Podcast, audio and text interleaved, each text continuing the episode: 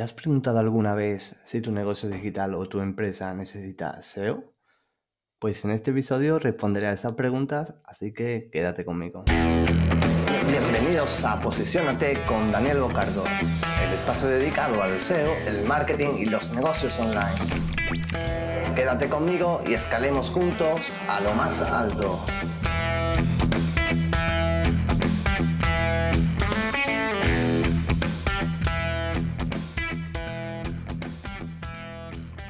Si me dieran un euro cada vez que me preguntan, oye Dani, ¿vale la pena el SEO para este proyecto?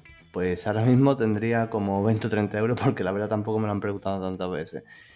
Pero sí sé que es algo que ronda la cabeza de muchos empresarios y de muchas personas que tienen proyectos digitales. Y déjame que te diga lo que yo creo. El SEO es un canal más al final, al igual que las redes sociales, el marketing, el email marketing, el tráfico de pago, los medios referenciales, etcétera. Pero el SEO es un canal muy especial. Y, Daniel, ¿por qué es tan especial el SEO? Pues por una simple pero muy poderosa razón. El SEO es el único canal, el único que una vez trabajado puede llegar a ser pasivo. Y ojo, digo puede porque sí es cierto que si quieres seguir creciendo en Google tienes que seguir trabajando el SEO, sí o sí.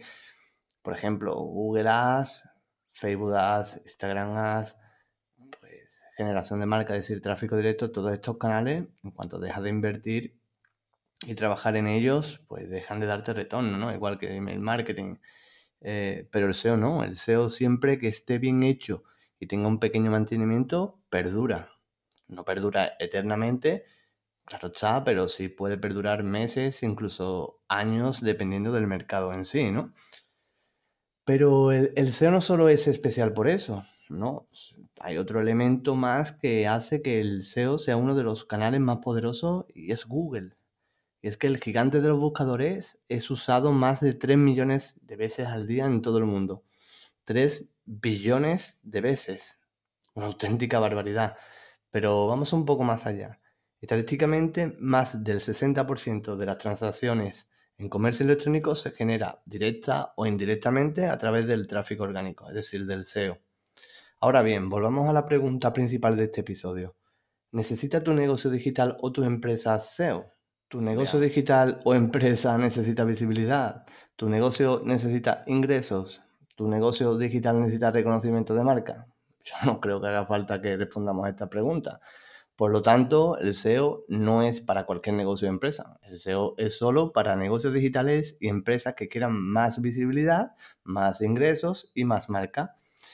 Está claro que cada proyecto es un mundo y estoy de acuerdo que en ocasiones otros canales pues son más relevantes que el SEO, pero que otros canales sean más relevantes que el SEO en ciertos proyectos no significa que el SEO mm, no tenga importancia en esos proyectos.